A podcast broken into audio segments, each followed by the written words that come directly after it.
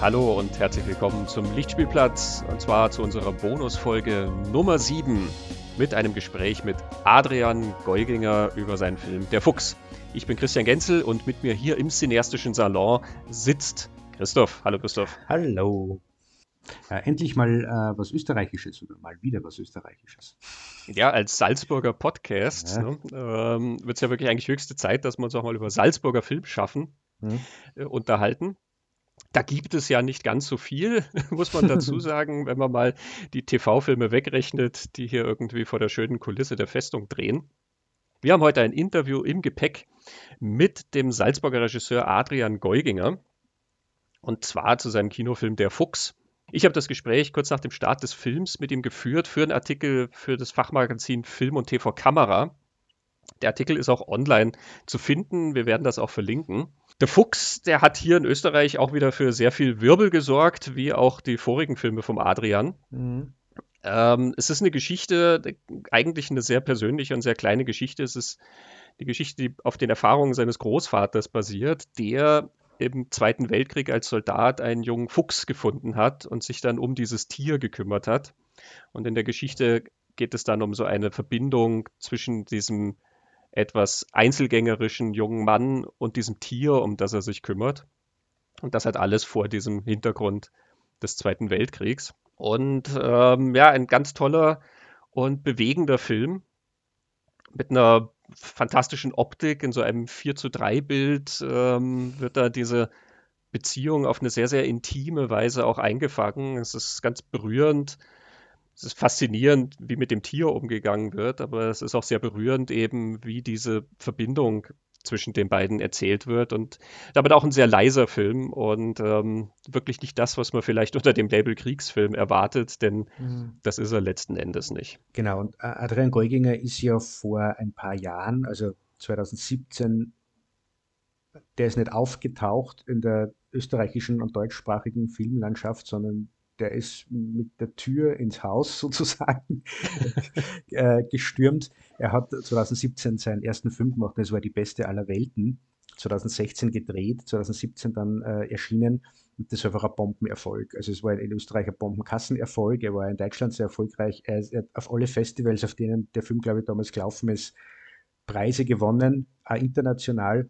Die Hauptdarstellerin war damals eine sehr unbekannte junge Darstellerin namens Verena Altenberger. Heute ist das wahrscheinlich die bekannteste Schauspielerin, die wir haben in Österreich oder eine der bekanntesten.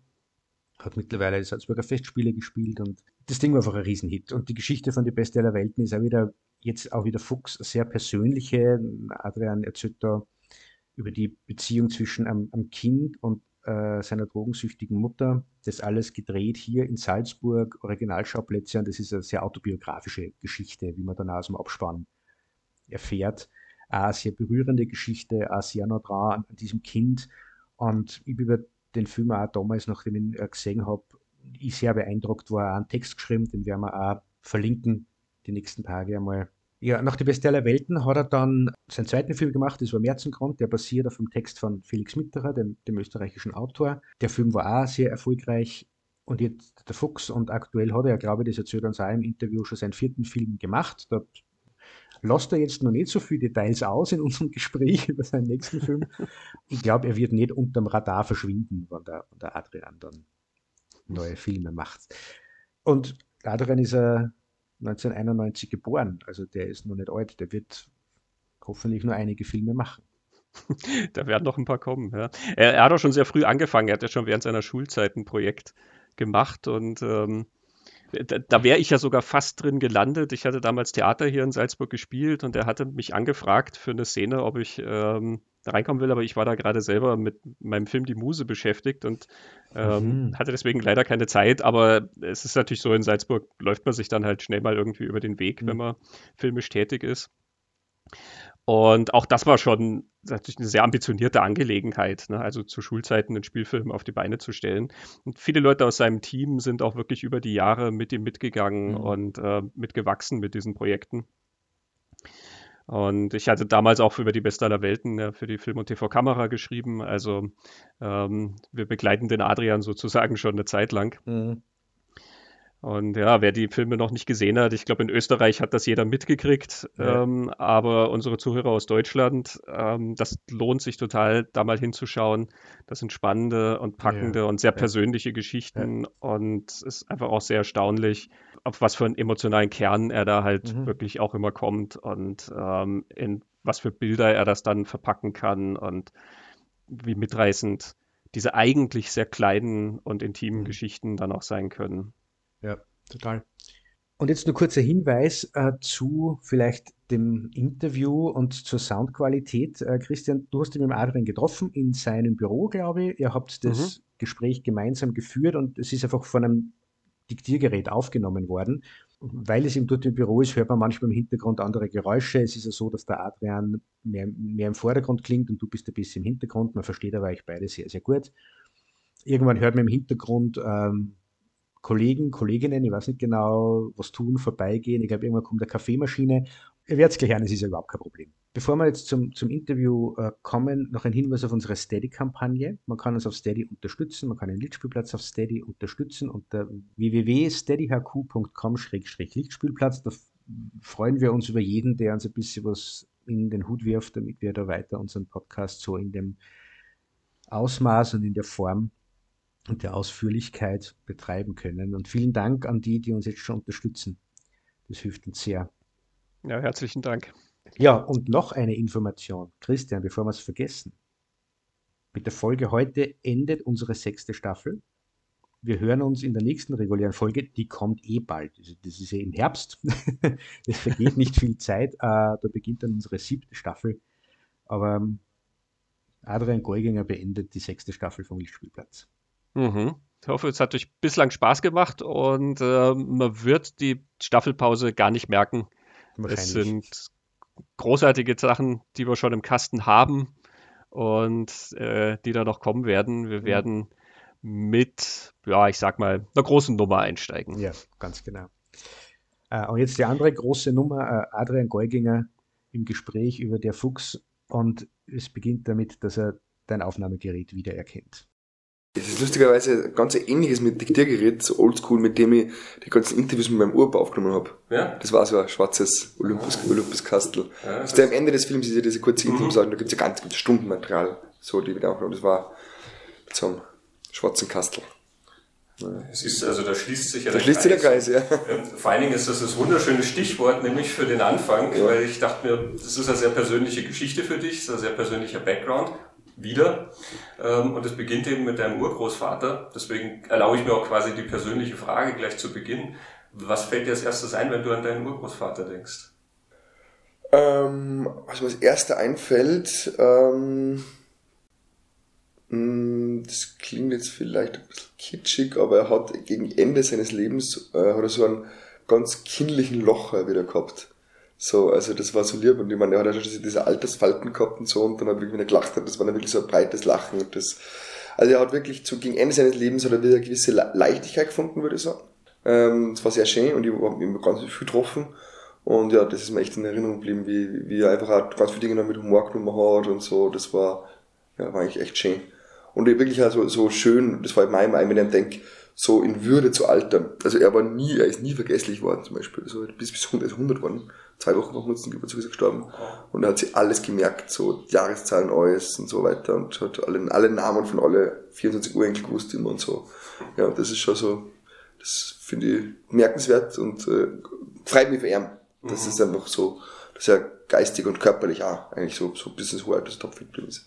Ja, das ist ein volles Leben. Ne? Absolut man merkt ja seine Persönlichkeit dann auch wirklich in diesem Film dann sehr durch, eben durch mhm. diese Darstellung.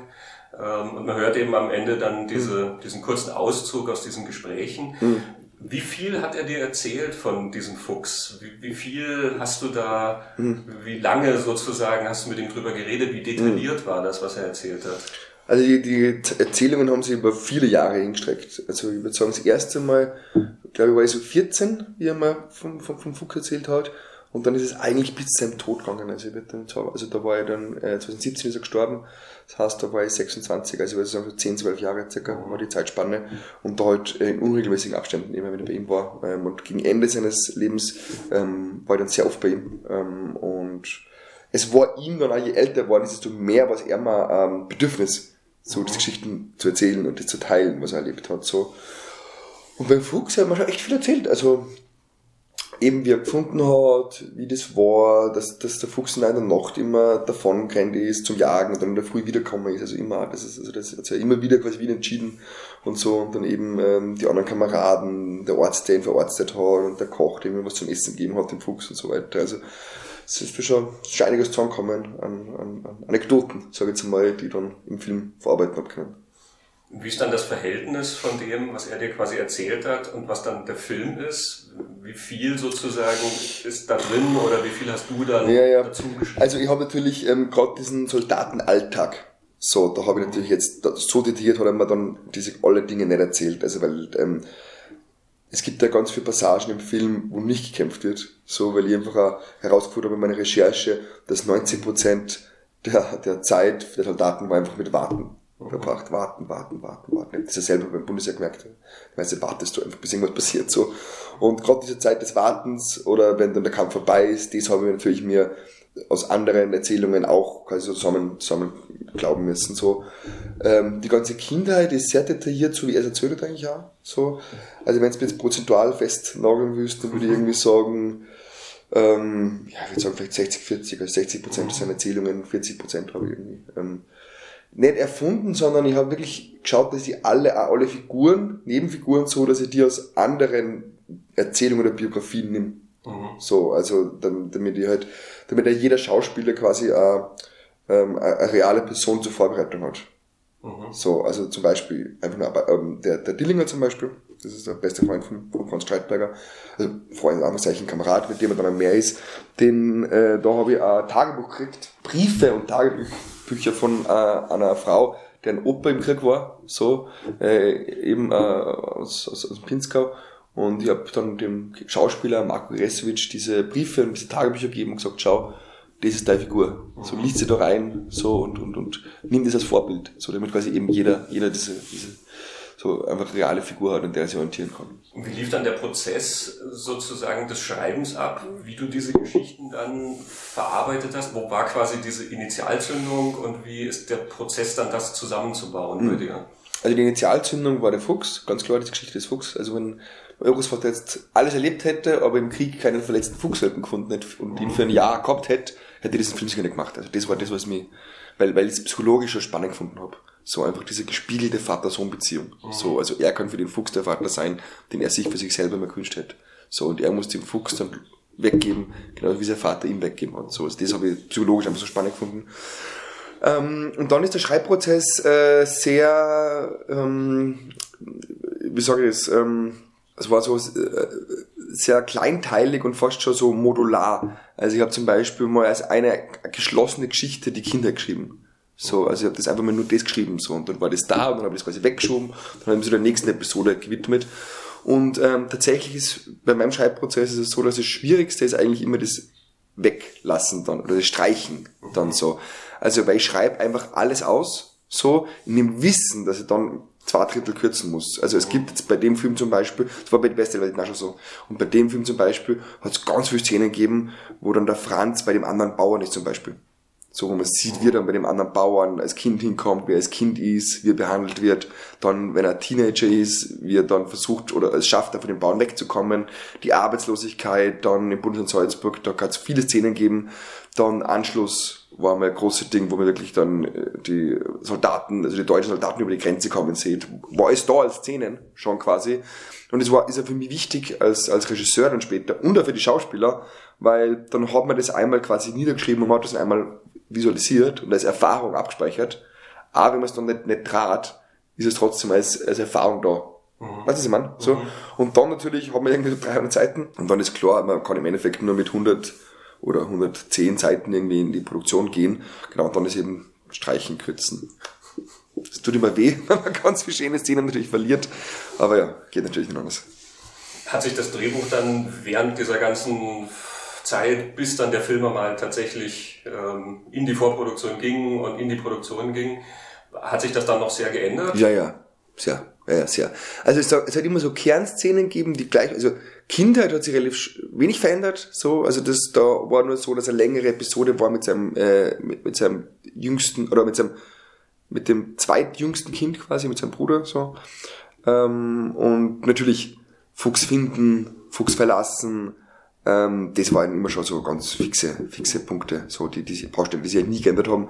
Aber eigentlich alles drumherum hat sich geändert. Also ich habe, ähm, äh, es hat sogar eine Art Drehbuchfassung gegeben, äh, wo der Franz so äh, mit, mit Widerstandskämpfern in Frankreich ganz viel Kontakt gehabt hätte und so resistance und so. Und dann bin ich aber draufgekommen, ähm, äh, dass er mir diese Geschichte eigentlich erzählt hat, äh, bei seinem zweiten Frankreich-Einsatz erst. Mhm. Also er war 1944 wieder in Frankreich und da hat er diese Resistance-Dinge erlebt. Das habe ich irgendwie falsch abgespeichert, das ist mir dann bewusst mhm. in der Recherche, dass es eigentlich gar nicht 1940 war, sondern 1944. Und ich dann wieder weg. Also es hat ganz viele verschiedene Varianten gegeben. Das Ende habe ich viermal, glaube ich, geändert komplett. So, also weil er verschiedenste Enden gehabt. Ähm, natürlich auch die große Frage, wo, wo lässt so ein Film enden? Mhm. Ist der so, lässt ihn jetzt 1941 enden? Wenn der Fuchs weg ist, hat es mir gegeben so. Oder machst du ein fantastisches Ende, das ähm, so ähnlich wie bei Amour, dass der Vater auf einmal in der Tür steht, mhm. zusammengeben so, das war mir dann ein bisschen zu kitschig. Mhm. Ähm, ja, und so haben wir dann viel, also viele Versionen, viel probiert. Ich arbeite immer mit mehreren Dramaturgen zusammen, so ähm, in verschiedenen Phasen, die immer Feedback geben, äh, die ganzen Produzenten, die ihr Feedback geben, die Redakteure von die Sender, also es sind da viele auch, die, die, die das irgendwie so beurteilen und ja, ähm, das brauche ich ja, ich brauche da viele Leute, die mitreden. Mhm. Ja, in dem Fall ist das ja auch ein sehr großer Tross, sage ich mal, der da zusammengekommen ist. Ja. Du hast ja erzählt, du wolltest den Film ja eigentlich schon quasi als Teenager machen und da wäre natürlich ein paar Nummern zu groß gewesen. Ja. Und dann hast du sozusagen den leichten Weg genommen, dass du einen sehr erfolgreichen Film stattdessen machst, mit dem du jetzt dieses Budget hast, ja. um diese, diese historische Geschichte zu erzählen. Ähm, mit dem sozusagen kurzen Abstecher in den Märzengrund. Wie hat sich das bemerkbar gemacht, die Unterschiede quasi vom ja doch recht kleinen äh, Die Beste aller Welten, was doch eher eine Low-Budget-Produktion ist, und jetzt hier, wo man substanzielles ja. Geld hat? Also es hat sich trotzdem, quasi in einer, es hat sich in einer größeren ähm, Skala trotzdem so angefühlt, als hätte man sehr wenig Geld. was aber einfach daran liegt, weil es wirklich sehr aufwendig war. Also wir haben wirklich halt, was der mit, weiß nicht, hunderte Komparsen, ganz, also Originalfahrzeuge aus dem Weltkrieg, die einfach wirklich 100 Jahre alt sind, so ähm, Tiere, wahnsinnig anstrengend, also extrem zeitintensiv. Ähm, Umzüge, also Dreh- und äh, Motivwechsel und so weiter. Wir, haben, wir wollten eigentlich in drei verschiedenen Ländern drehen, so, also wir wollten mhm. auch in Frankreich dran, aber dann ist Corona gekommen und dann haben wir gesagt, na, das ist jetzt zu hortelig, mhm. so jetzt nur extra, dann haben wir quasi das, die französischen Motive in, in Deutschland gesucht, so, und das dann so aufgeteilt zwischen Deutschland und Österreich. Ähm, ja, und es hat eben trotzdem einfach, und natürlich hat die Gagengefüge auch anders. So, bei, beim Debütfilm ähm, weiß jeder, also quasi vom Beleuchter bis zum Hauptdarsteller, weiß eigentlich jeder, oder in dem Fall war es Hauptdarstellerin bei Bessere Welten, weiß ja jeder, dass es ähm, ein Debütfilm ist und dass man da ein bisschen zurückschaut. So, und dann nicht das verlangt, was uns verlangt. Natürlich bei, bei dem Film ist es dann nicht mehr so. Ähm, genau, also so, und aber natürlich, was man gemerkt hat in der Umsetzung praktisch, dass es eine viel größere äh, Maschinerie dahinter ist. So, also es flutscht viel mehr, es läuft viel mehr, großer Apparat. Das hat Vorteile und Nachteile, so, aber das war eigentlich so, das waren eigentlich die größten, die größten Unterschiede. Einfach, das ist dieses große Team, das man bei Weitem nicht jeden kennt. Also ich habe mir zum Beispiel bei die Beste Welten, habe ich es auch geschafft, dass ich jeden mit dem Namen kenne im Team. Ähm, das wollte ich beim Fuchs auch, bis ich irgendwann mal zu einer Maskenszene gekommen bin und da waren irgendwie 25 Maskenbilder. Und ich so, okay, das schaffe ich nicht. Ich habe mir ja sagen lassen von vielen Leuten, dass es quasi egal ist, wie viel Geld du hast, das ist einfach nie genug. Wahrscheinlich. Gibt es denn Sachen, die du gerne gemacht hättest, die ja, aber trotzdem nicht drin waren? Ja, ja, ja, ja, ja, ja. Also, ganz, also eine Szene fällt mir jetzt ein, die, die haben wir wirklich erst relativ kurz vor Dreh gestrichen. Und zwar, ähm, also eigentlich zwei Szenen. Das eine ist ähm, äh, Gefangenenzug, also es ist das, also mit das, äh, so französische Kriegsgefangene und vor allem auch Zivilisten vertrieben werden, weil die haben ja ganz, also genauso überrascht wie die Wehrmacht war vor dem schnellen Erfolg, so im, im Frankreich-Feldzug, genauso überrascht waren natürlich auch die Franzosen. So, mhm. die haben doch die Maginot-Linie so wird, wird halten, so. Und ähm, dann haben die halt über Nacht, haben die halt um, um was zigtausende Franzosen in ihr Haus lassen müssen, so. Und äh, da habe ich eine Szene geschrieben gehabt, wo eben dann Franz in Kontakt kommt mit so einem Zivilistenzug, so die wegziehen, ähm, mit so Bauern und so, wo er sich dann auch ein bisschen wieder drinnen sieht. So, also es ist eigentlich eine schöne Szene gewesen, die haben wir kurz vor Dreh einstreichen müssen. Ähm, und ein zweiter Aspekt, ähm, der, der eigentlich leider zu teuer war, kurz vor Dreh, war ähm, diese verwahrlosten Tiere. Also das habe ich in so einer Biografie gelesen. Ähm, eben wie die ganzen Franzosen äh, weggegangen sind, die haben oft ihre Tiere gar nicht mitnehmen können. Und dann hast du einfach in, in Frankreich zigtausende Kühe und Hunde und Pferde gehabt, die da quasi verwahrlost sind und die dann wirklich entweder elendig verreckt sind, so, oder es gibt zum Beispiel so Erzählungen von Hunden, die sie zum Rudel zusammengeschlossen haben in so Dörfern, die wirklich Menschen attackiert haben. Mhm. So, und da schreiben dann Soldaten, die, äh, die Hundsrudel erschießen müssen, bevor sie das Dorf einnehmen. Also ganz arg. Und das hätte dafür mit Franz ganz viel gemacht, der so tierliebhabend mhm. ist. So, genau, also das waren so die letzten zwei, die ja dann aus finanziellen Gründen streichen müssen. Ja. Mhm. Und ich hätte natürlich echte Panzer und echte Flieger genommen wie der Nolan. Aber ja, daher, da, da haben viele Millionen gefehlt. und wahrscheinlich sitzt sogar der da und sagt, ja, ach verdammt, das hatte ich jetzt leider nicht genug Geld. Wahrscheinlich. Ähm, ja, du hast ja immer noch, ähm, also du hast ja eine Kontinuität ähm, in dem, wie du die Filme machst, in der Besetzung sozusagen oder im Team, wie du das machst. Das ist ja nach wie vor dieses Zweiergespann an der mhm. Kamera aus dem Joshi Heimbart und dem Paul Sprinz. Wobei es bei die beste aller Welten sich ja so ein bisschen entwickelt hat, mhm. dahin, dass der Paul ja erst einmal Operator war und das mhm. sozusagen dann er dann aufgestiegen ja. ist, wenn man so will. Ja. Wie hat sich denn die Zusammenarbeit jetzt in diesem Dreiergespann seit damals entwickelt und wie ist diese Aufgabenverteilung heute? Mhm. Also der Unterschied war, dass es beim Fuchs jetzt von vornherein klar war, dass quasi Josh und Paul das gemeinsam machen, so. Ähm, natürlich, der Josh ist der Erfahrenere, da braucht man gar nicht drum rumreden, so weiter aber es war jetzt, und natürlich automatisch hat er dann so, gerade in der, in der Kommunikation, so mit dem Team und so weiter, er dann schon eher ein bisschen die Führerschaft übernommen, so, also ein bisschen, war der, einfach weil er halt zehn Jahre älter und erfahren, also zehn Jahre, acht Jahre, neun Jahre, älter und erfahrener ist. Aber ich sage jetzt mal, die kreativen Entscheidungen, ähm, die grundlegenden Entscheidungen haben wir wirklich alle zu dritt getroffen, mhm. so, also Format, ähm, Look and Feel, so Farbbestimmungen und so weiter und so fort. Also das haben wir wirklich zu dritt einfach gemacht. Die, es ist ja dann so, dass der äh, Paul kann besser zeichnen. Deswegen hat der Paul immer die Storyboards gemacht, so die ganzen Visuals und so weiter und so. Und ähm, ja, der Yoshi ist halt der, der einfach, ja, natürlich auch, sag ich mal, das, das große Big Picture, so wahrscheinlich mehr hat oder am meisten hat. Und äh, ich drehe immer mit zwei Kameras parallel. So daraus ist es eigentlich kommen. Mhm. So, dass ich jede Dialogszene und auch gerade mit dem Fuchs, weil der Fuchs ja nie das macht, was, was man jetzt genau will, haben wir ganz viele einfach immer mit zwei Kameras gecovert. So. Mhm. Und ähm, genau, da haben dann die beide, beiden operiert. Und man kann jetzt im Film gar nicht sagen, welche operierte Kamera jetzt mehr vorkommt. Das ist wirklich 50-50, glaube ich, würde ich sagen. Mhm. So. Und was bei dem Film jetzt auch war, ähm, das war bei Selten noch gar nicht, war so teilweise Second Unit drehen, so, ähm, Motorradfahrszenen und so weiter und so. Mhm. Das haben wir dann auch aufgeteilt. Also, dass einer dann quasi Fahraufnahmen macht, während der andere jetzt mit Franz und Fuchs was dreht. Die, der Look von, von ähm, der Fuchs ist ja sehr speziell. Ähm, also allen voran mal das 4 zu 3 mhm. Format. Ähm, aber bevor wir da speziell, glaube ich, drüber reden, vielleicht mal generell, was, was war denn die, die visuelle Idee für der Fuchs? Was, was sind da Vorbilder oder Konzepte? Also, ähm, jetzt mal von der Kameraführung her waren so zwei Vorbilder. Das eine war Son of Saul so, mhm. der von Lasche Nemesch, hast du gesehen hast, der in diesem KZ spielt, so. Den Trailer kenne ich, ja. Ja, genau, ja, gut, dann kennst du den Film, also, aber der, der, nein, also der Trailer in zwei Stunden, nein, Spaß, das ist ein krasser Film, also den man sich einmal anschauen kann, aber da geht's eben um einen ähm, KZ-Häftling, äh, der äh, versucht auszubrechen. Jedenfalls, und die Kamera klebt wirklich in ihm dran und wir, wir gehen mit ihm mit, so, also man sieht nur quasi aus seinen Augen, seiner Perspektive, diesen ganzen Wahnsinn und diese ganze Geschichte.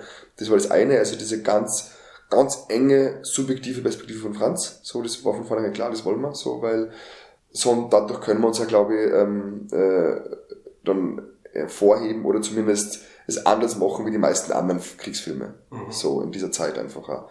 Die meistens immer sehr viele Facetten sagen. Ich meine, im Westen nicht zum Beispiel oder wurscht, was du hernimmst, die haben halt immer dann versucht, verschiedene Aspekte und da, und dann springt man quasi von den Friedensverhandlungen, dann springt man da hin und so springt man da hin. Und das wollten wir nicht. Wir immer glauben, wir sind eine Figur und der folgen wir.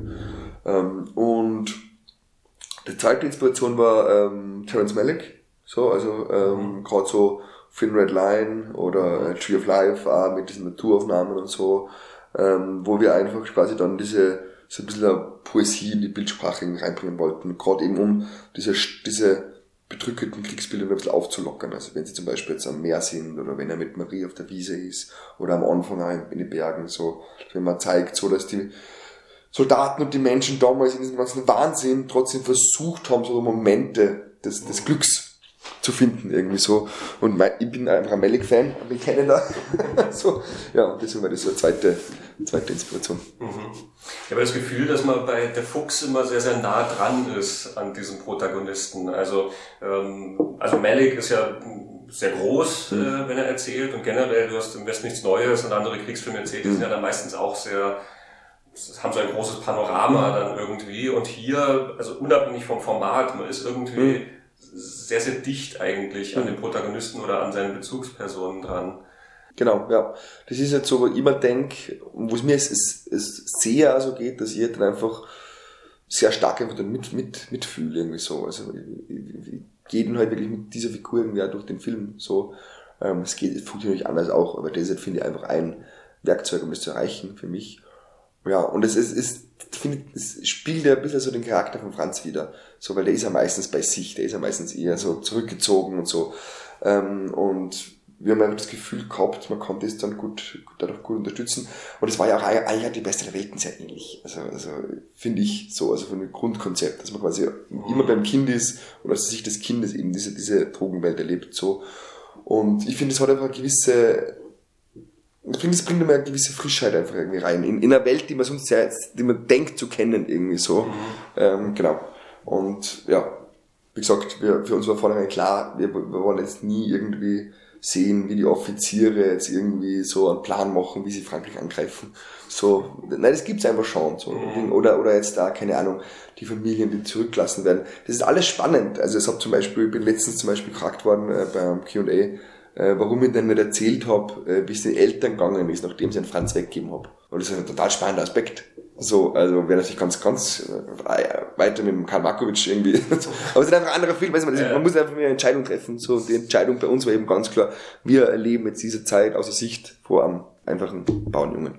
Ja, es passt ja auch zu ihm, dass er sozusagen vom Krieg nicht das, dieses große Bild sieht, sondern er ist halt einfach da als Person. Genau, also, und, und, und, das haben die meisten nicht gesehen. Also ich meine, weil man muss ja das mal, man muss sich da reinversetzen. Alles, was wir wissen, oder fast alles, was wir wissen vom Krieg, haben die damals nicht gewusst. Die haben nicht gewusst, wie lange der Krieg dauern wird. Logischerweise. Die haben gedacht, der ist in nächste Woche oder nächstes Monat aus. So. Wir wissen jetzt schon, dass er sechs Jahre gedauert hat. Die haben nicht gewusst, wer dann die streitenden Kräfte sein werden. So, wie die ganze Kriegsentwicklung sein wird und so weiter. Und die gesamt, äh, militärische Lage haben sie auch nicht gewusst. So. Und das ist mir auch so richtig bewusst worden, auch wie ich so Tagebücher gelesen habe und Briefe, und die Soldaten haben sich meistens darum gekümmert, wo schlafen wir, mhm. was kriegen wir zum Essen, so, wie kriegen wir Zigaretten, sehr wichtiges Thema, so, und wie geht's der Familie zu Hause. Mhm. Das waren die Themen. So, das war nicht dieses Big Picture, wie können wir jetzt, keine Ahnung, in Amerika oder wie können wir jetzt Nordafrika einnehmen, so, das, ja. Klar, das ist eine Zeit, die du halt durchstehen musst. Ja, ja.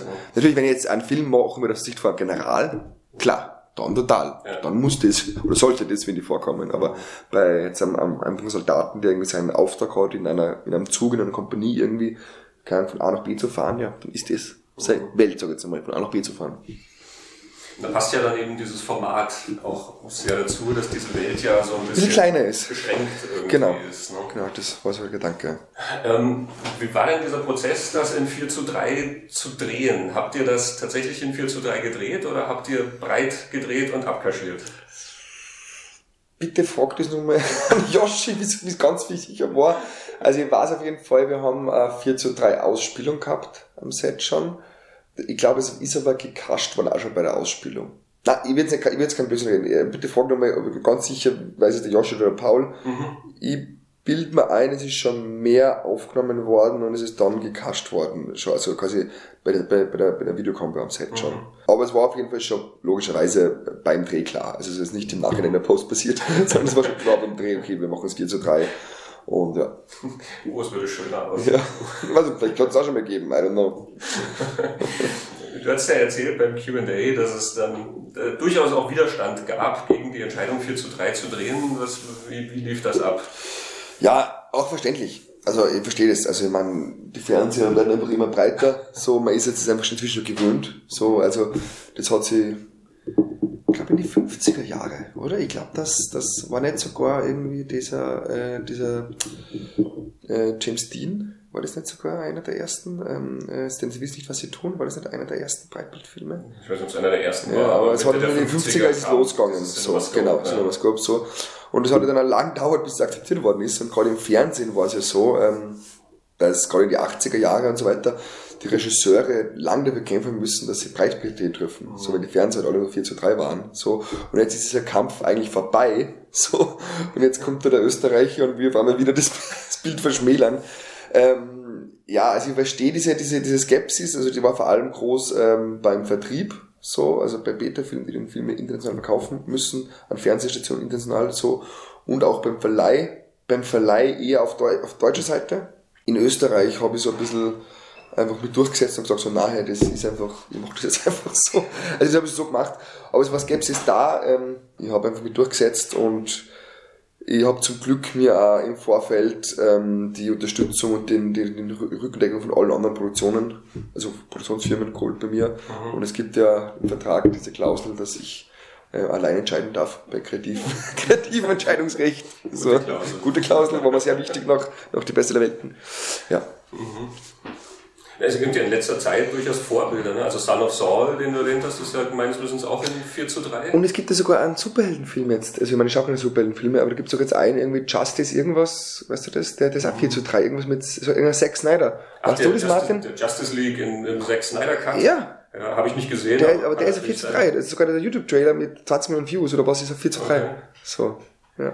Ja, also ich sehe öfter mal jetzt diese ja, ja. Experimente eben wieder auf das zurückzukommen. Ja, Von daher ja. Vielleicht hilfst du da quasi mit, so ein bisschen eine neue, neue Vielfalt wieder anzustoßen oder so. Ne? Na, also ja, bei, den, bei, den, bei den äh, QAs jetzt, äh, jetzt haben wir schon einige gehabt und dann touren hoch durch die Kinos und ähm, es ist echt positiv aufgenommen. Also es kommt oft als Frage, so, aber es wird dann eigentlich immer gleich gesagt, so, hey, na, es ist eh total spannend und super und so. Und mhm.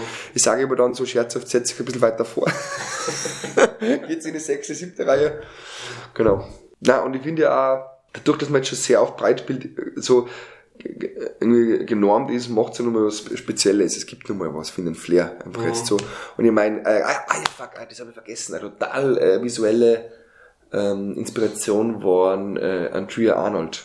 So Wuthering Heights. Hast du schon mhm. von dem gehört? Mhm. So, ähm, ähm, Andrea Arnold hat sonst gemacht noch ähm, American Honey, Fish Tank. So, das sind alles so, so ganz emotionale, ehrliche Dramen. Wuthering Heights ist eben ein historischer Film auch, so. Und, ähm, Romanverfilmung, das ist alles 4 zu 3. Alles. So, was die macht. So. Genau, das war dann so eine Inspiration. Ja, also, also es gibt. Aber die ist schon älter. Es ist schon, also die, die hat ihre Filme, glaube ich, Anfang der 2000er und so gemacht. Also, also die ist schon ein bisschen älter. Ja, das war ja diese Zeit, wo dann wirklich dieser, dieser Sprung war. Ne? Da ja. merkst du es noch an, wenn du alte DVDs hast, die dann teilweise nicht anamorph Genau. Entschuldigung dann noch für das schöne 4 zu 3 Kastel ja. und du hast dann genau. die Blöcke da drauf. Ne? Ich kann mich nur erinnern, früher bei den alten Röhrenfernseher, ähm, bin ich auch noch ein Röhrenfernseherkind, ähm, wenn dann irgendwie so äh, Star Wars oder irgendwas im, im Fernsehen war, dann hast diese riesigen Balken oben und unten. Ja, also die Hälfte vom Röhrenfernseher war schwarz. so diese Balken. Es ja. gibt diesen Loriot-Sketch, wo sie die, die, Übertragung von der Sportlaufbahn zeigen und quasi im super Breitbildformat ja. und hast halt nur schwarze Balken, du hast einfach nur eine Linie durch den Fernseher. Geil. ja. Interessant ist aber die, die, die Farbkonzeption. Was kannst du mir da erzählen? Ich bin ein Fan eigentlich von ihr ich sag jetzt mal, im naturalistischen Bild ein bisschen. Also mir ist es ganz, ich mag eigentlich, ich wünsche mir, dass man das Grading nicht sieht. Ich meine, du weißt natürlich und jeder weiß, alles ist graded, stark gegradet, so, aber ich wünsche mir, dass man es nicht so stark sieht, als, als, als, sag ich mal, Nicht-Filmkenner. Und, also Schwarz-Weiß war nie ein Thema. Aus dem Grund, da ihr gesagt habt, die Menschen haben damals auch schon Farben gesehen.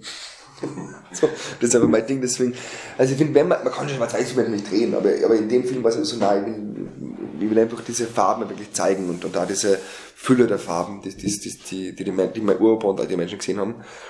Ich bin ganz froh tatsächlich, und es ist Zufall, dass mein Urgroßvater bei der Luftwaffe war im Flakregiment und dass die äh, äh, blaue, dunkelblaue Uniformen haben und nicht dieses äh, Laubfroschgrün, was ja sonst die Wehrmacht hat. Weißt du, das ist das ganz grüne, so, weil das ist nämlich viel schöner, finde ich. Also dieses dunkelblaue ist nicht schöner wie dieses Froschgrün.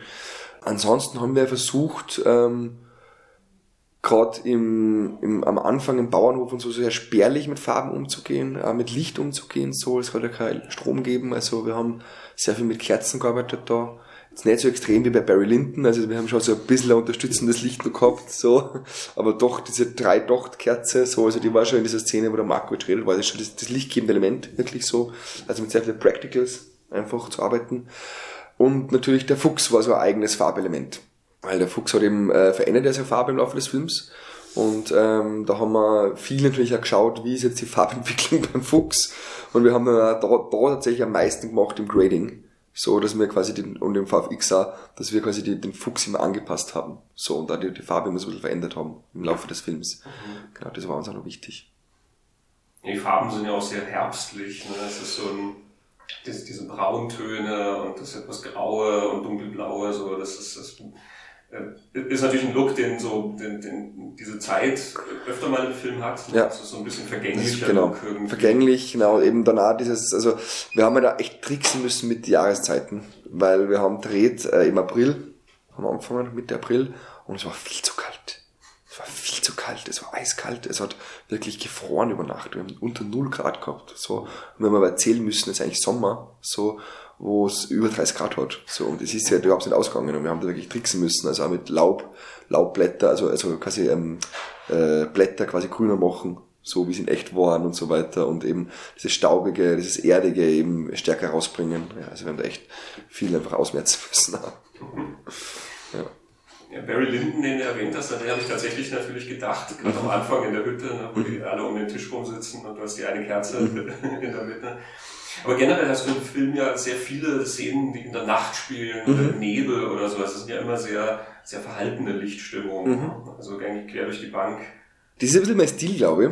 Ähm, aber bei der Welten haben wir ja sehr viel mit Practicals gearbeitet. So, ähm, genau, jetzt wenig so wirklich so ganz, ganz stark geleuchtete Szenen, so, also viel mit, mit ähm, genau, echt, äh, also echten Licht, ähm, Practicals und Nebel war natürlich ganz stark, ähm, also wir haben richtige, riesige Nebelmaschine gehabt, wo man den ganzen Wald dann versucht haben einzunebeln, weißt du, also wenn er da seinen, seinen Fuchs findet und, und wieder sucht.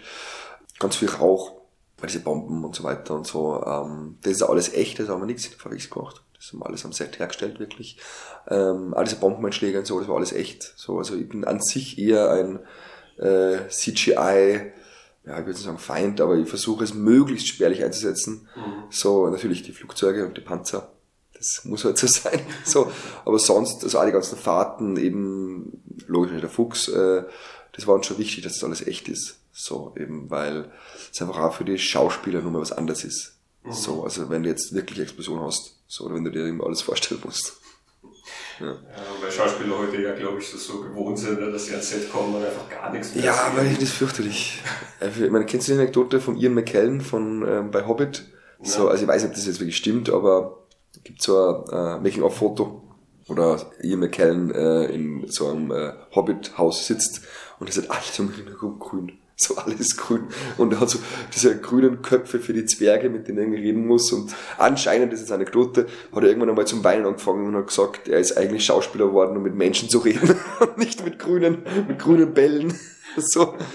Und wir haben irgendwann gescherzt, so, wenn man jetzt irgendwie, wenn das mit den Füchsen nicht geklappt hätte, dann hätte Simon halt so keinen, ja, einen, einen grünen angemalten Stofffuchs gekriegt, so, mit dem man dann spielen muss. Aber es war in Wahrheit nie, nie eine Option für uns. Ich habe mal mit Dee Wallace ein Interview gemacht mit der Schauspielerin und ähm, die hat sich dann eben auch gefragt, wie das halt ist, mal mit diesem X zu spielen oder mit dem Tennisball ja, oder irgendwie genau. so. Und sie hat gemeint, für sie ist das eigentlich gar kein Problem, weil wenn du Kinder siehst beim Spielen, ja. die stellen sich immer Sachen vor, die ja gar nicht da sind. Ja. Also ein kleines Mädchen bei der Teeparty mit imaginären. Gästen oder so siehst und sagt, ja, es hilft schon, wenn dir jemand gegenüber ist und nicht einfach nur ein X und dann liest der Regieassistent die Zeilen oder ja. was rein, aber sie hat es schon Millionen Mal so gemacht und. Man gewöhnt sich dran, gell? Ja. Ich meine, es wird sich halt sehr, sehr spießen mit meiner Inszenierungsmethode. Also ich arbeite immer mit so ähm, Impositionen, so wo ich dann die Schauspieler überrasche oft. Mhm. Also wo ich dann zum Beispiel nehme jetzt also Szene ein, ein Beispiel her aus dem Film. Äh, es gibt diese Szene, wo der Franz ähm, zum Rapport muss und dann verurteilt wird zu zehn Tage Rest. Mhm. So. Und da muss er sich halt rechtfertigen, er muss jetzt sagen, warum er äh, quasi weggegangen ist, in den Wald gegangen ist und so weiter. Und dann gibt's einen Moment, wo der, ähm, der Feldwebel, Peter Bukowski spielt den, wo er sagt, äh, reden Sie Deutsch, man versteht ja kein Wort. So, und das steht nicht im Drehbuch und das hat der, der Simon Marseille nicht gewusst, mhm. dass es kommt. So, so habe ich nur ihm ins Ohr geflüstert und dass er ihn überrascht. Mhm. Im Take. So. Und dadurch kriegst du dann auf einmal so ganz authentische Reaktion, weil er halt einfach wirklich das nicht gewusst hat. So. Mhm. Und das versuche ich eigentlich fast in jeder Szene irgendwie so zu, zu herstellen. Und ähm, das ja, geht natürlich nicht, wenn du dann einen Tennisball hast. Mhm. so. Ja, und alles ganz präzise sein muss. Ja. Aber das sind quasi Sachen, die du dann immer nur einmal machen kannst. Ne? Genau, aber ich mache halt mehrere immer dann. Also ich habe so verschiedene, ich habe dann vier, fünf keine Ahnung, so Ideen pro Szene und ich nehme dann nicht alle. So, also ich probiere aus und ein, zwei oder die besten nehme ich dann. So, genau. Ja. Und ich meine, klar, also mit dem Fuchs natürlich, äh, der, der, der Fuchs hat, er, oder die Füchse, das waren ja sechs ein Stück, mit dem wir gedreht haben, die haben natürlich auch immer andere Sachen gemacht. So, also äh, einmal ist er, das ist Hupfen zum Beispiel, wenn er so von Marie zu Franz hupft, wie die da in, in der Wiese liegen, ist natürlich einfach passiert. Mhm. So, das haben wir nicht geplant. So, da muss man aber dann mit dem arbeiten, was man dann irgendwie von den Tieren angeboten kriegt. Wie kann ich mir das zeitlich vorstellen, die Arbeit mit dem Fuchs? Also wie, wie lange drehst du, um das zu kriegen von dem Tier, was du haben willst? Ganz unterschiedlich. Ganz unterschiedlich. Also ähm, es hat ein paar, paar Tage gegeben, wo wir das gar nicht gekriegt haben und gesagt haben, okay, wir müssen morgen wieder drehen. Natürlich ja, bringt die Produktion natürlich ins Schwitzen, so, wenn man das nicht kriegt. So. Ähm, manchmal geht es ganz schnell. Das ist wirklich ganz unterschiedlich. Man muss einfach sich darauf einlassen. So, wir haben das ja gewusst. Also ich glaube tatsächlich, der Yoshi, bin gespannt, was er dazu sagt. Ich glaube, der Josh hat das nur am ersten falsch eingeschätzt oder, oder unterschätzt ein bisschen. Also der Joshi war, hätte sich mehr gewünscht, glaube ich, dass die besser dressiert sind, was halt einfach nicht geht. So. Aber ja, man muss einfach da äh, wirklich nehmen, was man kriegt und man muss ja da ganz eng zusammenarbeiten mit den Trainern, mit den Tiertrainern. So, und dann wirklich da die immer mit ins Boot holen und, und wir haben dann wirklich uns nach denen richten müssen. Also zum Beispiel Kran hätten wir öfter gereicht, jetzt ist nicht gegangen, weil der Fuchs einfach Angst hat vor diesem Kran. So. Also der, es gibt da ein bisschen dann die technischen Möglichkeiten vor. Wir haben meistens eine Closed Set gehabt. Mhm. So, also was man normal nur sechs, sechs Szenen kennt, so haben wir fast immer gehabt mit den Tieren, weil je mehr Menschen, desto mehr waren die nervös irgendwie. Mhm. Ja, klar, weil sie scheu sind. Ja, mega. Ja, sind, also kannst mit Füchsen geht's nur über Gewöhnung. So, also du musst den gewöhnen an alles. Gewöhnen an den Hauptdarsteller, das ist klar. Gewöhnen an die Fahrzeuge, gewöhnen an die Kamera so gewöhnen an mich und so weiter und, und dann über die Zeit geht's dann.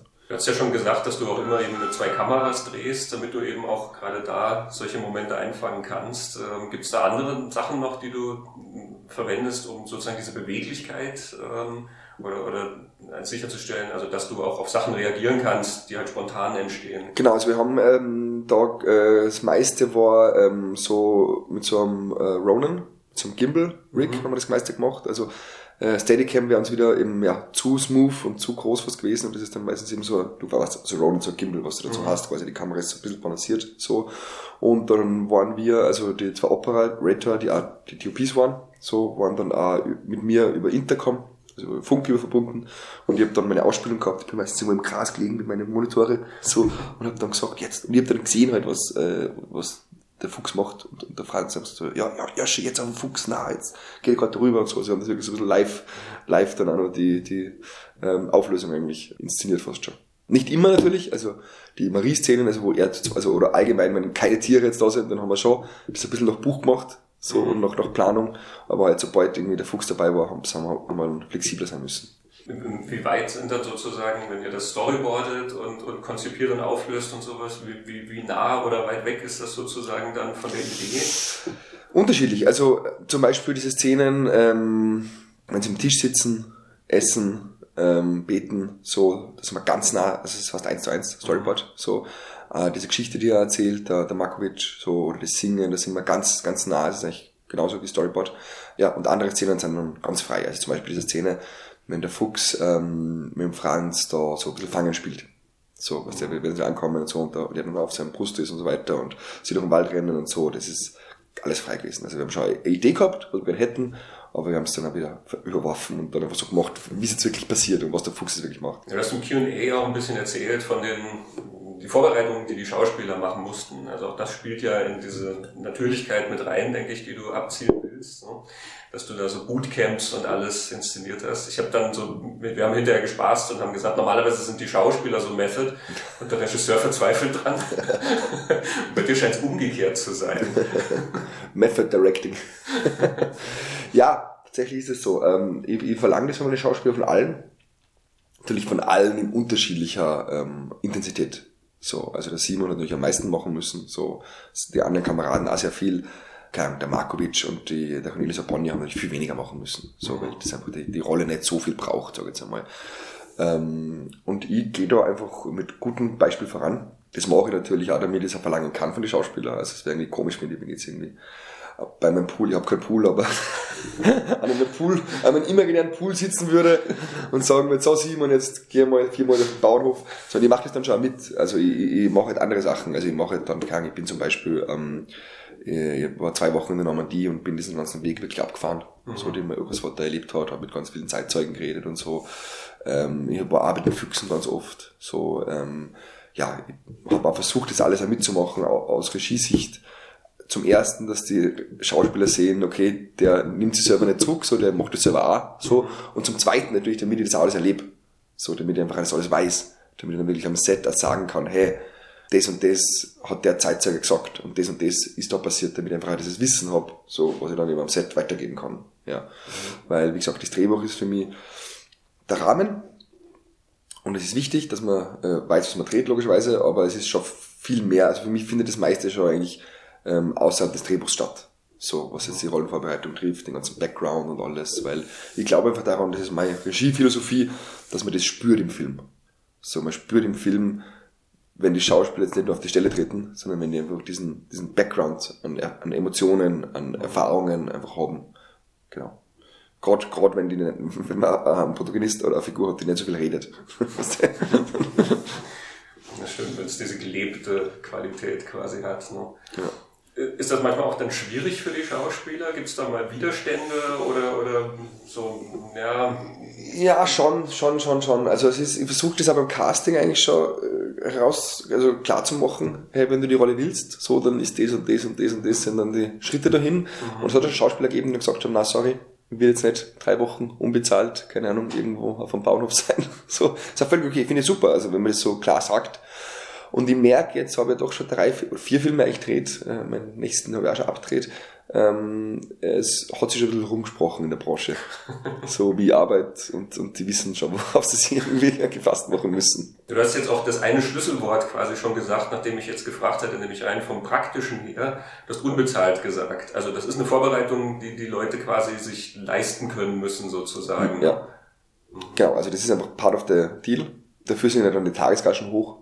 So einfach für Schauspieler. Und ich sag, also für mich ist es einfach, in Amerika zum Beispiel, ist das ganz, ist es Usus. So, also bei, bei, das, das ist Schauspieler, also bei, vor allem bei, bei, ähm, ich sag jetzt nicht um bei Actionfilmen oder dort auch um Stunt, aber gerade bei so, ähm, Character Pieces, sag ich jetzt einmal, so, dass die lange sich vorbereiten. Die kriegen das wahrscheinlich auch schon bezahlt. Das weiß ich jetzt nicht, aber wahrscheinlich kriegen die das auch bezahlt in der Vorbereitung. Aber es ist einfach part of the, part of the deal. Und das ist bei uns auch so. Es ist schon so, zum Beispiel der Simon, oder auch die Verena Altenberger bei Beste Welten, dass die dann schon, die haben ein paar Schale kriegt dann für die Vorbereitung. So. Mhm. Also das ist jetzt ganz durch die Finger schauen die jetzt nicht. Ähm, aber es ist natürlich nicht annähernd äh, gerecht für die vielen, vielen Stunden, die die da mhm. investieren. Aber, und das hat sich auch rumgesprochen, oder es hat, ist, ist jetzt einfach so gewesen mit den letzten Filmen, dass dann die Schauspieler davon zerren. Also auch in der, in der, in der Wahrnehmung ihrer, ihrer, ihrer Leistung. So, also ich meine, die Verena hat einen Riesenerfolg gehabt, ähm, und der Simon, ich glaube, auf Holz, äh, wird durch den Film auch schauspielerisch in eine neue Liga aufsteigen, mhm. sage ich jetzt einmal so. Also die haben ja dann lange was davon. so, so nicht nur, nicht nur für mich. Gehst du dann quasi dein, dein Skript und dein Projekt durch und sagst, sie müssen diese Fähigkeiten haben oder sie müssen genau. sozusagen diese Erfahrungen gemacht haben? Genau so. Mhm. Genau so über To-Do-Liste. So, beim Simon war es jetzt ganz klar, er muss Pinzkausch lernen, so, er muss einen Führerschein machen, er muss mit die Füchse ähm, äh, ganz enge Beziehung aufbauen. Er muss äh, die Bauernarbeit lernen. Er muss ähm, das Militärische lernen. Mhm. Und das sind einfach Dinge, das ist wirklich To-Do-List, das bespreche ich mit denen und dann machen wir immer einen Plan, wie schaffen wir was und, ja, und dann wird das abgearbeitet. Mhm.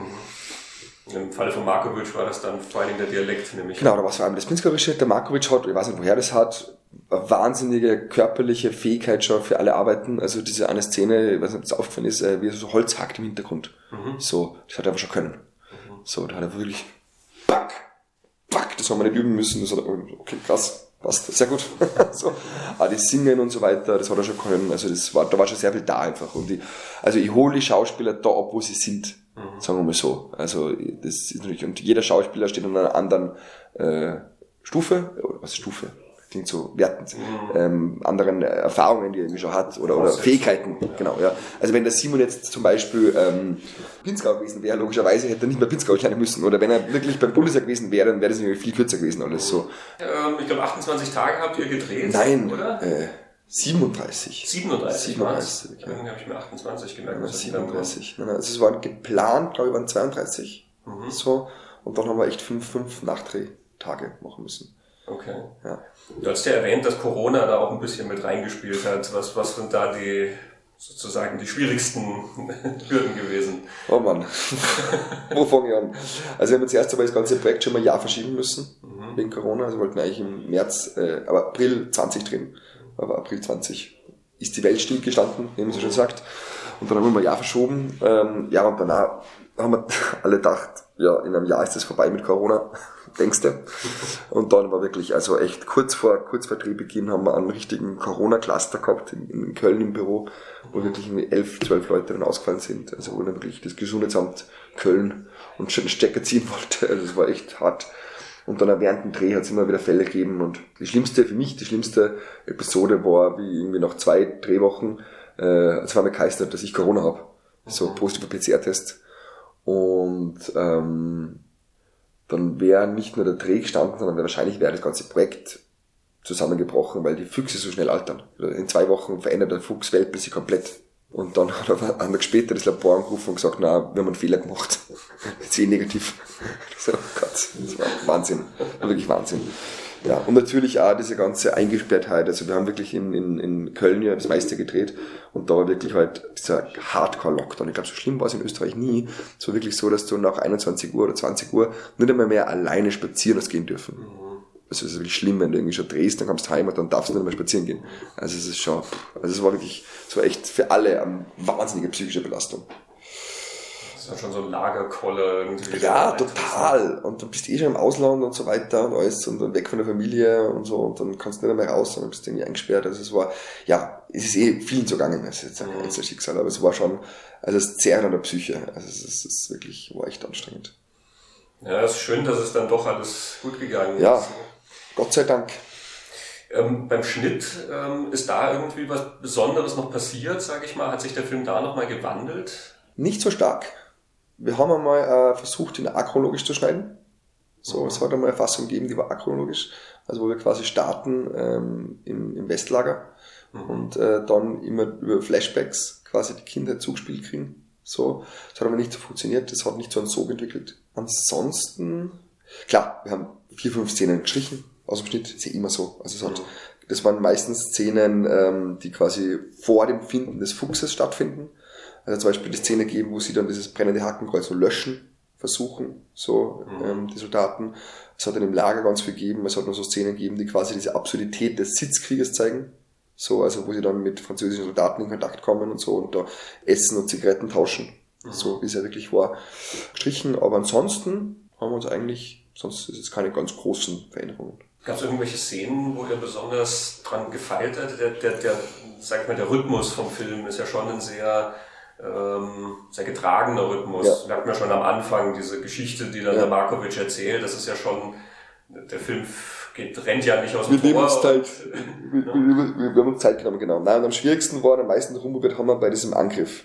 Also, mhm. da ist ein, ich glaube, es sind sechs Minuten im Film, also quasi vor dem Moment, wo er quasi los muss, so, und, und man sieht Zerstörung und er muss quasi seinen Kameraden einholen bis dann, bis eben dann am, am, am Strand ankommt. So, also diese sechs Minuten, da haben wir richtig viel, weil wir uns total viel Material geben.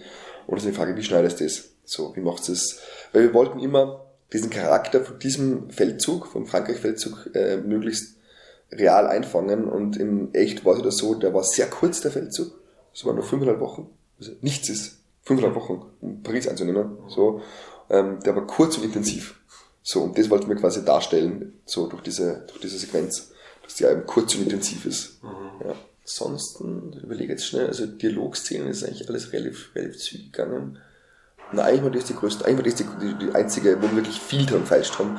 Der Rest, würde ich jetzt sagen, ist eigentlich relativ zügig gegangen. Ja, wir haben mit, mit Persönlichem angefangen und ich glaube, zum, mhm. zur, zur Gesamtbetrachtung können wir nochmal zum Persönlichen vielleicht zurückgehen. Was ist denn für dich der, wirklich der Kern von der Geschichte? Warum willst du quasi diese Geschichte erzählen? Der Kern ist für mich ähm, das Verlassenwerden. Also, also quasi ein, ein Junge, der von seinen Eltern verlassen wird und der dann ähm, im Krieg, in der unmenschlichsten Zeit und in den unmenschlichsten Bedingungen dann durch die Beziehung zu einem Tier wieder zurück ins Leben findet. So, und der dann eben quasi dadurch, durch das, was er erfährt mit dem Fuchs, dann auch es schafft, seinem Vater zu verzeihen. So, das ist eigentlich der Kern. Mhm. Dass, dieses, dass diese Geschichte im Krieg spielt, ist ein bisschen Zufall. Blöd gesagt, das ist aber der Rahmenhandlung, so war es halt in echt. So. Mhm.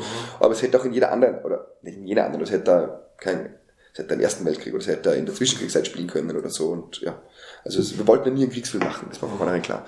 So, sondern wir wollen einen Film eben über das Verlassenwerden und über das Zurückfinden ins Leben. Ja, ich bin ja sicherlich nicht der Erste, der dich darauf hinweist. Äh, Familie ist bei dir so wie generell so ein großes Thema durch deine, durch deine Geschichten durch. Mhm. Ne?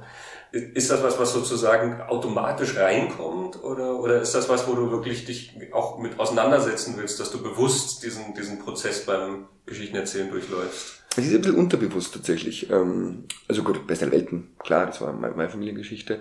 Ja, es ist irgendwie eher unterbewusst ein Psychologe würde jetzt wahrscheinlich sagen, ich verarbeite dort. da ich ja selber ohne Vater aufgewachsen bin und so weiter, ist es immer, ist es immer sehr stark Vater oder Mutter. Das spielt immer eine große Rolle bei mir.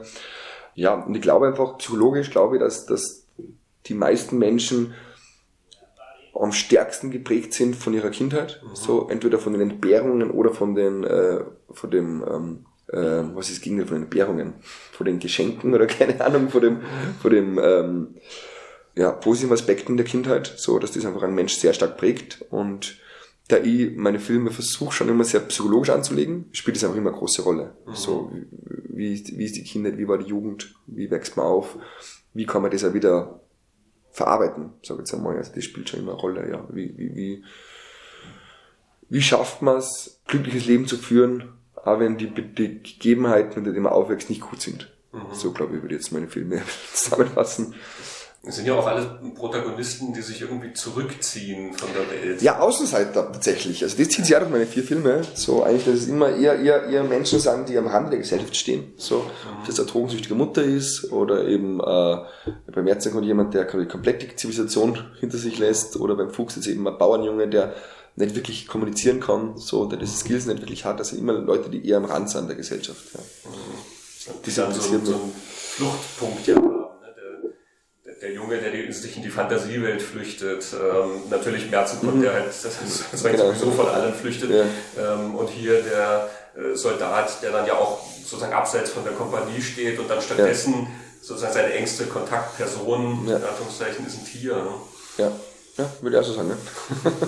bin sehr gespannt, wie das dann beim nächsten Film wird. Also ich habe schon gesehen, Familie spielt auch wieder. Ne? Ja, es ist auch wieder, und auch wieder am Rand der Gesellschaft, da geht es halt sehr um dieses äh, um dieses Wiener äh, Untergrund-Beisel-Milieu, sag ich jetzt einmal so, auch wieder Vater-Sohn-Geschichte. Und ähm, ja, genau, da geht es sehr stark darum, ähm, irgendwie ins Leben zu finden, so Verantwortung zu übernehmen, Beziehung zum, zum, zum Kind aufbauen oder, oder, oder halten. So, ja, das, ja, das scheint mich sehr zu interessieren. Ja, das heißt ja, man erzählt irgendwie immer ja von sich selber zu einem gewissen Absolut, Grad. Ja. Ne? Also, ja, das ist ja gibt's ja viele, gibt's ja viele, wenn du schaust, zum Beispiel da, wie heißt dieser kanadische Regisseur, Xavier Dolan, mhm. so, also seine Filme kennst, nee, äh, Mummy zum Beispiel hat er gemacht und okay. Lawrence Anyways, ähm, geht's ja immer um, um die, die reale, nicht gute Beziehung seiner Mutter, so, die mhm. ja in ganz vielen Figuren dann verarbeitet und so. Mhm. ja. Naja, das merkst du bei vielen, also so bei ja. gerade die Autorenfilme, genau, Autorenfilme. hast du halt so hm. bestimmte Themen und so bestimmte, ja auch, ähm, ich will es nicht Obsessionen nennen, aber hm. halt so, so einfach Sachen, auf die man sich irgendwie immer stürzt oder die einen immer beschäftigen. Ne? Was es ja dann auch wieder sehr spannend macht, woran man ja merkt dann, dass es von einer Person kommt. Ja. Das ist halt wirklich, dass da eine bestimmte Person dahinter steckt, mhm. auch hinter diesen Geschichten. Bei Tarantino geht es immer um Rache. Um Füße. Das stimmt, ja. Das ist doch ein schöner Titel für eine Tarantino-Monografie. Rache und Füße. ja, also Füße sind bei dir nicht so. Na, was auch zum Beispiel spannend ist, das, ja, das ist gar nicht so bewusst, aber es gibt bei mir eigentlich nie eine erfüllte romantische Beziehung. Also es ist, Stimmt, ja. das ist auch, das ist gar nicht so bewusst so. Also es ist immer quasi entweder gar keine Romantik, wie bei die Beste der Welten, mhm. also nie, also es ist zwar, es wird zwar ein Paar miterzählt, so, also Günther und Helga, aber man sieht nie Romantik zwischen denen. Mhm. So, und ich meine, und bei die Beste der Welten und bei, äh, äh Entschuldigung, beim Märzengrund und beim Fuchs sind es ja auch ähm, quasi die Möglichkeiten mhm. einer romantischen Beziehung, aber die endet dann sehr früh. Mhm. So. Und auch bei, beim Woody Jungs Film, da ist eigentlich nur die, die Ex da, so, also schon getrennte Beziehung, so. Also irgendwie, weiß ich nicht, irgendwie, nicht, irgendwie traue ich mich das noch nicht, oder? du musst dich an der Romantic Comedy wagen, dann. Ja, schöne Raumkommen, das wär's, genau.